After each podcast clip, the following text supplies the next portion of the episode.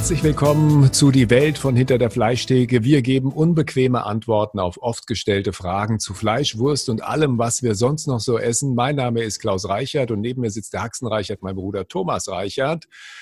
Heute geht es um die Frage, macht Wurst dumm? Marion Singer aus Hamburg hat uns gemeldet. Sie schreibt, in den Medien sitzen lauter schöne Menschen, die auf einmal alle Vegetarier oder gleich Veganer sein wollen. Sie reden klug und einfühlsam über die Rettung der Welt. Niemand scheint sich mehr zu trauen, zuzugeben, dass er gerne Wurst isst. Und wenn, dann werden Wurstliebhaber als bierbäuchige Männer am Grill dargestellt, die nur über Fußball reden.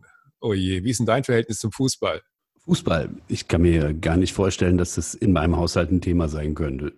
Also ich glaube, dass die, dass die Frage schon provokant gemeint ist. Es ist natürlich schon so, das ist klar, dass man den Eindruck gewinnen könnte, da sich irgendwie eine große Schar von äh, Nicht-Wurstliebhabern quasi in die Medienwelt hineingearbeitet hat, dass äh, das ein Thema sein könnte. Aber das ist kompletter Unsinn, weil die Straßen sind voll von klugen, intelligenten Menschen, die genauso gerne Wurst und Fleisch essen, wie wir das auch tun, Klaus. Ich meine, zu dir kommen ja die Leute und kaufen ihre Wurst und ihre Steaks ein, die sie dann am Wochenende auf den Grill werfen. Was kommen denn da für Leute? Das ist ein Querschnitt durch die Gesellschaft. Das sind äh, Menschen, die sich das vielleicht gerade so leisten können oder die vielleicht das klassische Nackensteak lieben und eine gewisse Einfachheit halt haben. Oder es gibt aber auch Menschen, die das sehr ja, einfühlsam leben, auch ihr Verhältnis zum Fleisch sehr einfühlsam leben und sich durchaus bewusst sind, dass sie da ein wunderbares Lebensmittel mit nach Hause nehmen, also ein Genussmittel mit nach Hause nehmen. Das ist ähm, von, kann man sagen, der Putzfrau beim Aldi bis zum Professor von der Goethe-Universität. Ich meine, einfühlsam leben, das klingt jetzt so ein bisschen, als würdest du ein Reformhaus leiten.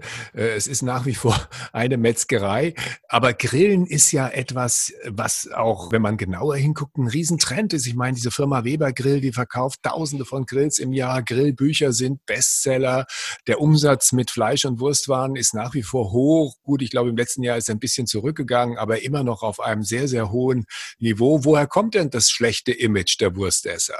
Also nochmal, um auf die Einfühlsamkeit zurückzukommen. Einfühlsam bedeutet letztendlich nichts anderes, als dass es Menschen sind, die sehr bewusst damit umgehen, auch äh, mit der Frage, wo kommt mein Lebensmittel her, dass das Fleisch ist, dass das ein Teil eines Tieres ist, die das mit großem Respekt und mit großer Achtung machen und nicht äh, unbedingt im Vordergrund stehen haben, dass sie da einfach nur ja, eine Masse von irgendwas, was halt proteinreich ist, satt macht und am Ende des Tages, wenn es schön kross vom Grill runter kommt, halt irgendwie was Lustiges werden könnte.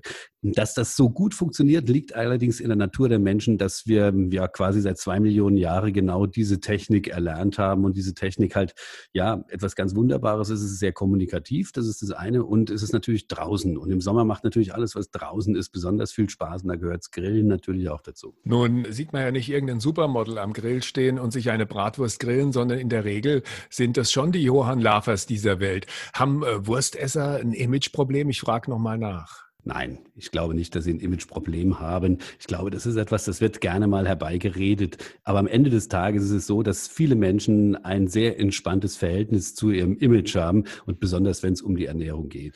Ich glaube, dass äh, insgeheim die meisten Leute über das, was da oft medial unterstellt wird, einfach nur drüber lachen. Wie viele Wurstsorten gibt es eigentlich? Ich glaube, wenn wir jetzt mal unseren Kulturkreis hier anschauen, können das annähernd tausend Sorten sein. Warum wurde die Wurst erfunden? Das erste Mal, ich habe so ein bisschen in der Literatur gestöbert, begegnet einem sowas ähnliches wie Wurst in der Odyssee, geschrieben von ja, einem gewissen ja, Herrn Homer. Und der schreibt, na, der schreibt aber da, dass irgendwie von Ziegenmägen in die Fleisch gefüllt worden ist und dann ja irgendwie über dem Feuer warm gemacht wurde. Das scheint sozusagen die erste Wurst zu sein, die ich zumindest in der Literatur gefunden habe. Ja, das geht sogar noch weiter zurück. Ich glaube, das geht in, in, in eine prähistorische Zeit, wahrscheinlich auch schon die Anfangszeit der Menschwerdung schlechthin zurück, weil man natürlich oft überlegt hat, wenn man jetzt so mit seiner Rotte irgendwie einen Auerochsen oder das Warzenschwein erlegt hat, äh, was macht man mit dem ganzen Ding? Und die erste Idee war natürlich, aus diesem Schwein mehr Wert rauszuholen und zwar über den Tag hinaus. Es war ja in der Regel so, man hatte keine Kühlmöglichkeiten und das bedeutete, was man am Tag der Jagd nicht aufgegessen hat oder am Tag danach, wenn es schön warm war, war verdorben. Und dann hat man natürlich überlegt, was kann man tun? Und dabei ist aufgefallen, dass durch die konservierende Wirkung von Salz und durch Osmose, durch Austrocknungsprozesse man Lebensmittel haltbar machen kann. Und das war im Grunde auch der Anfang der Wurstherstellung gewesen. Dir besonders am Herzen liegt ja das Frankfurter Würstchen. Wie alt ist das ungefähr? Das Frankfurter Würstchen, das kann man zurückführen bis ins 14. Jahrhundert, also erst urkundlich erwähnt. Das war im Grunde damals allerdings so eine Art Bratwurst. Das war natürlich nicht so schön fein und zart und in so einem dünnen Därmchen drin, wie das jetzt heute der Fall ist. Das war eine sehr derbe Wurst. Allerdings, man muss dazu sagen, dass damals natürlich Frankfurt auch schon als Handelsstadt eine Stadt war, die viele, viele Menschen begrüßt hat über das Jahr und die wollten halt alle essen. Man muss sich auch vorstellen, dass so Veranstaltungen wie Dippemess damals natürlich schon genauso eine Charakteristik hatten wie heute, nur ohne Achterbahn und äh, ohne Geisterbahn, sondern dass die Menschen sich da getroffen haben, sich ausgetauscht haben und natürlich auch da gegessen haben. Und da gehörte das Frankfurter Würstchen, das ist dann hier das erste Mal in dieser Form aufgetaucht als Bratwürstchen schon direkt mit dazu. Später hat man dann halt was Lustiges damit gemacht, da hat man die Ochsen, die auf dem Römerberg gegrillt wurden, zu Ehren des neu gewählten Kaisers oder wenn irgendwie ein Feiertag war, ein hoher, da wurde es auch immer mal wieder gemacht, mit Frankfurter Würstchen, mit diesen Bratwürstchen gefüllt. Und dann hat die aus dem Ochsen daraus gegessen. Das war halt ein Teil des Menüs und das ist eine Spezialität, die wirklich hier schon auf 600, 700 Jahre Tradition in Frankfurt zurückkommen kann. Das Wiener Würstchen, auf welche Art ist das mit dem Frankfurter Würstchen verwandt? Ja, das war ein Frankfurter Metzger, der ist damals nach Wien ausgewandert und da seit dem späten 19. Jahrhundert das Frankfurter Würstchen einen Gebietsschutz hat. Das heißt, dass nur Metzger, die im Wirtschaftsraum Frankfurt tätig waren, dieses Würstchen herstellen konnten und das auch durchgesetzt haben. Ja, konnte er natürlich in Wien dann dieses Würstchen nicht Frankfurter Würstchen nennen. Da hat er es halt Wiener genannt. Vom Grundsatz her ist es aber dasselbe wie das Frankfurter. Ist da das Gleiche drin oder gibt es da einen Unterschied?